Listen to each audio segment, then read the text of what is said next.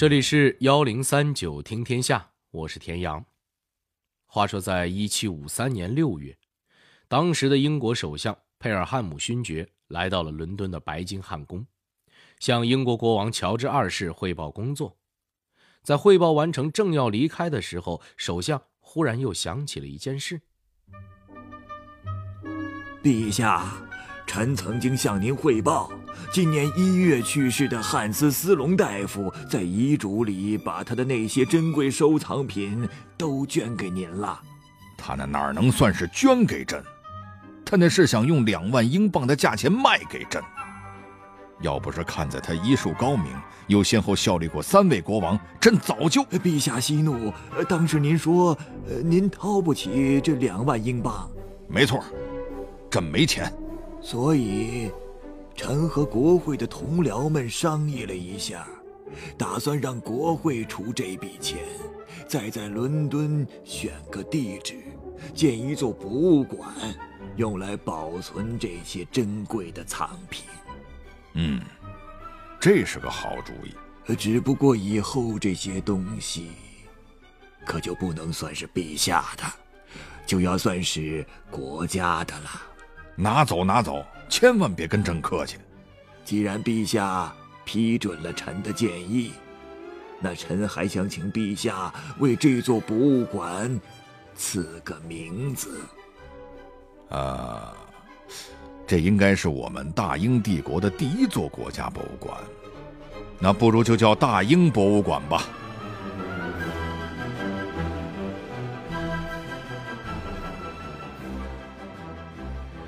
说起大英博物馆，估计各位多少都会有所耳闻。这是世界上历史最悠久、规模最宏伟的综合性博物馆，也是世界四大博物馆之一。据说这里保存的藏品数量超过了八百万件，如果每年更换一次展品，也能展出个一百年不带重样的。不过您可能不知道，就是这么一家举世瞩目的博物馆，最初居然是从一个人的个人收藏。演变而来的，这个人，就是刚才小剧场里提到的那位汉斯·斯隆大夫。有人可能会问了：一个医生怎么会搞起收藏了？他的那些藏品又是怎么来的呢？一个御用医生如何走上了收藏之路？在他去世后，英国国会又是如何筹款建立了大英博物馆？在这家举世闻名的博物馆中，究竟有哪些著名而又传奇的宝物呢？幺零三九听天下，田阳和您聊聊大英博物馆的前世今生。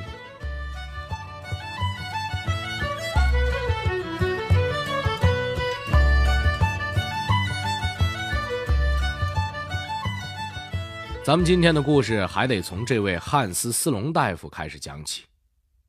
这位斯隆大夫，一六六零年出生在爱尔兰的一个医生世家。他的父亲老斯隆大夫就是个出色的医生，靠给贵族们看病发了大财。斯隆大夫青出于蓝而胜于蓝，更是年纪轻轻就在伦敦一带混出了名声。当时的英国借着大航海时代的春风，正在积极扩张海外殖民地。那时候的英国人也以能去海外探险为荣。斯隆大夫也不例外。就在他二十七岁那年，机会来了。什么机会呢？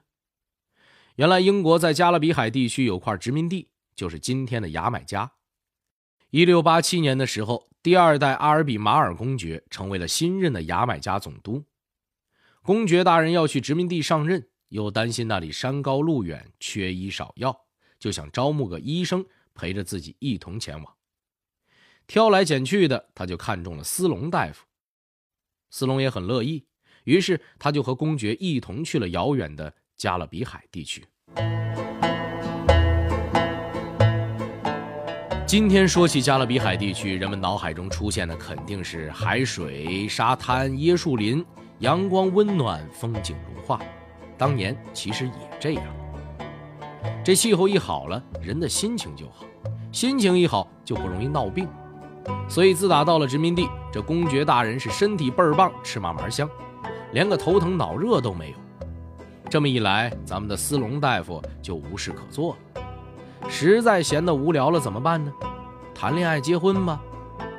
于是，斯隆在牙买加娶了当地一个有钱的阔寡妇，从妻子那边接手了一大片的甘蔗园。原本就身价不菲的斯隆大夫，这下更是平地一声雷，转眼富家翁了。这斯隆大夫就琢磨开了：我如今是又有钱又有闲，我这还能干点什么呢？有些人发了财啊，第一选择八成是吃喝玩乐，可是人斯隆大夫不一样，人家是常年混迹于贵族圈子的，吃喝玩乐能有什么意思呢？那我得整点高端的呀，什么呢？搞收藏吧，说干就干。在牙买加，他开始大量收集动植物标本，还有一些当地土著使用的装饰品等等。当在殖民地任职期满返回英国的时候，斯隆大夫随身带上了超过八百种动植物标本。当回到伦敦之后，他买下了伦敦布鲁斯伯利广场边上的一栋小楼，楼下是他的诊所。楼上就用来存放他带回来的这些千奇百怪的收藏品。一晃几十年过去了，斯隆大夫的医术越来越高超，在伦敦一带声名远播，就连先后上台的三位英国国王都请他去看过病。在开业出诊的同时，斯隆大夫喜欢收藏奇怪东西的爱好也一直被保留了下来。当他去世的时候，他的收藏品数量已经超过了七万一千件，以至于最初的小楼都放不下，逼着他不得不把邻居的楼盘也一并盘了下来，用来存放他的这些珍贵藏品。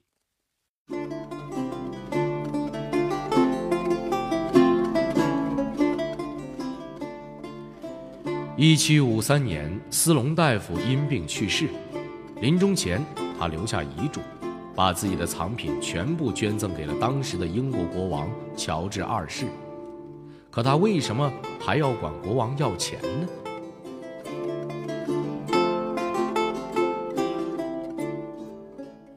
斯隆大夫的珍贵藏品中，除了大量的自然标本之外，还有很多图书手稿、外国钱币和其他民族的特殊装饰物，称得起是数量多、品种杂。斯隆大夫之所以想把这些东西捐给国王，是因为他觉得自己的子女并没有收藏热情，而这些珍贵的藏品又需要妥善保管收藏，只有国王才有这样的经济实力。与此同时，斯隆也提出请国王用两万英镑来交换这些藏品，毕竟他也想给自己的子女留下点钱嘛。在把这些事情交代清楚之后，斯隆就算是安详的。合上双眼。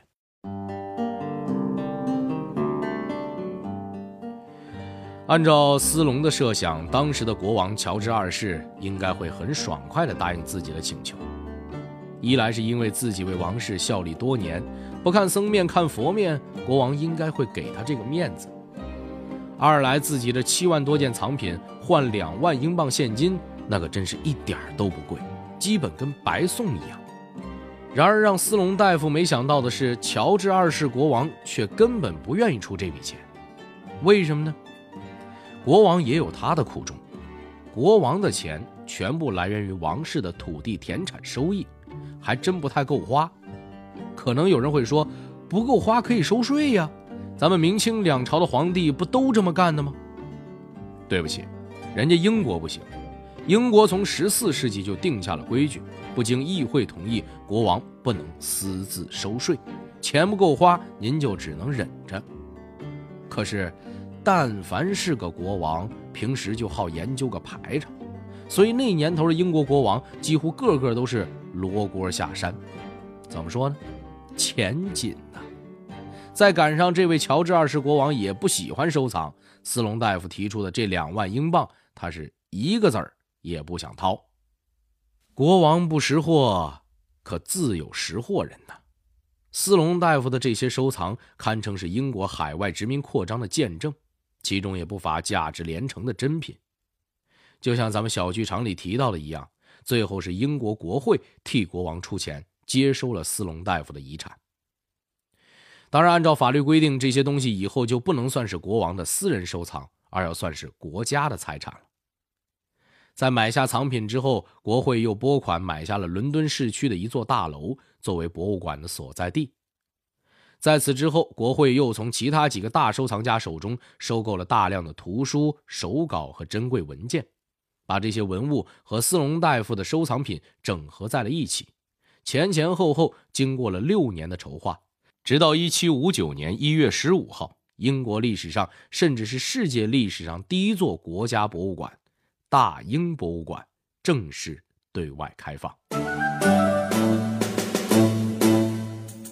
大英博物馆的创建者们明白，只靠斯隆大夫留下的收藏，并不能让大英博物馆永远保持世界领先的地位。所以在博物馆开放之初，他们也开始了漫长的展品收集工作。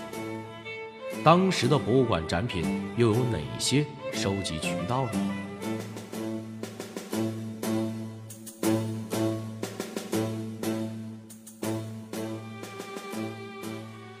最初的收集渠道概括起来就是一个字儿：买。英国人靠做生意起家，自然也是觉得凡事花钱搞定最省心。其实，在当时的英国，类似斯隆大夫这样的民间收藏家有很多，大家借着国家海外殖民扩张的机会，足迹遍布世界各地。加上那时候也没什么动植物保护法之类的约束，人们带回了各种奇怪的动植物标本。大英博物馆。则一概效仿斯隆大夫的先例，对这些收藏品进行估价，然后花钱买下来。不过，随着时间的推移，一种新的收集方式开始出现。这种方式概括起来还是一个字儿：抢。当然了，按照当时英国人的观点，我们这个可不算抢啊。我们是去捡了当地没人要的东西运回博物馆的。那既然是没人要的东西，能算是抢吗？比方说，十八世纪末，英国派驻那不勒斯王国的公使威廉·汉密尔顿，就利用自己工作之便，打着替政府收集文物的旗号，在当地大肆挖掘希腊和罗马时期的各种古董，有些靠买，有些就靠抢。之后统一运回大英博物馆收藏。由于那个时候的意大利四分五裂，那不勒斯基本上就是个地理概念，政府的行政权和管理能力极其有限，所以他们只能眼睁睁看着这位公使挖了三十年的宝贝，是一点辙也没有。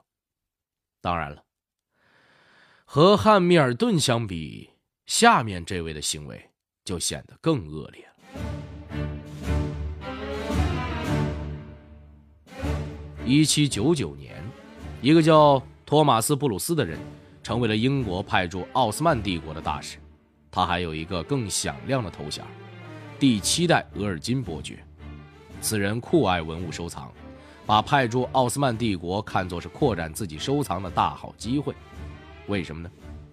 因为当时的希腊就在奥斯曼帝国的统治之下，那里可是一个石刻文物的巨大宝库。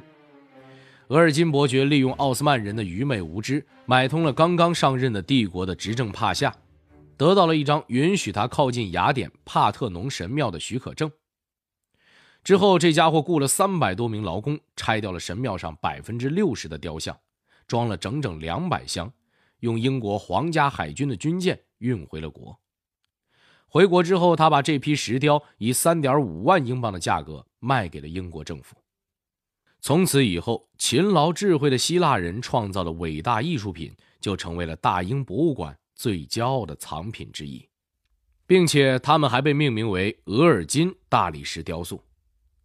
顺便插一句，这位老额尔金有个儿子，是第八代额尔金伯爵，曾经担任过英国驻华公使，在任期间，他干过一件和他爸爸同样恶劣的罪行，那就是火烧圆明园。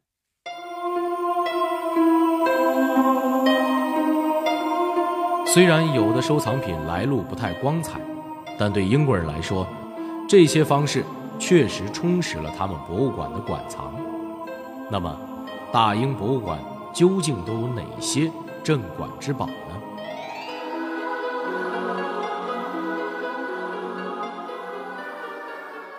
大英博物馆的镇馆之宝之一是著名的罗塞塔石碑。关于这块石碑，在咱们中学的历史课本里都有过记录。石碑是公元前三百年左右，由一群古埃及托勒密王朝的祭司们制作而成的。上面的碑文完全是古埃及的象形文字。这块石碑一七九九年被法国人在埃及发掘出土，此时恰逢拿破仑战争时期。随着法国的战败，这块石碑以战利品的身份落入了英国人之手，就此进入了大英博物馆。关于这块石碑，还有一段趣闻。话说，在石碑落入英国人手之后，一群专家学者围着石碑看了半天，也看不懂这些埃及的象形文字到底写了些啥。为了破解这些文字，一群学者展开了研究竞赛，最后还是法国的历史学家商伯良技高一筹，力压一票英国大师，率先破解出了罗塞塔石碑的碑文。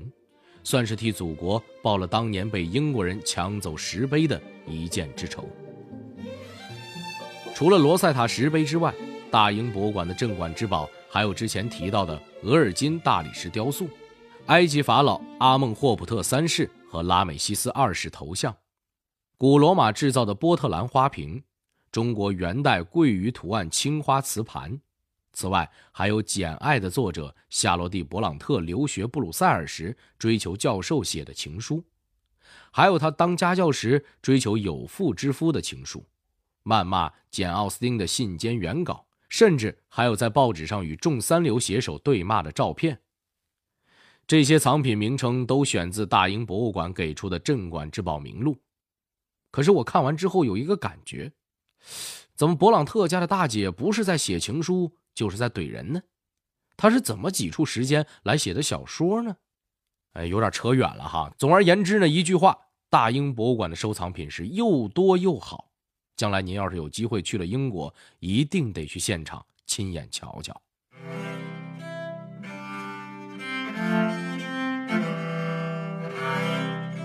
进入二十一世纪以来，大英博物馆加强了与世界各国政府合作。归还了一些通过非法手段掠夺来的文物。就在今年的八月份，大英博物馆向伊拉克政府归还了八件珍贵文物。只不过追讨文物从来都是一个漫长而艰难的过程。我觉得更重要的还是要加强国际间的合作，将这些属于全人类的文化遗产保护好，使它们一代代传承下去。您说是不是这个理儿呢？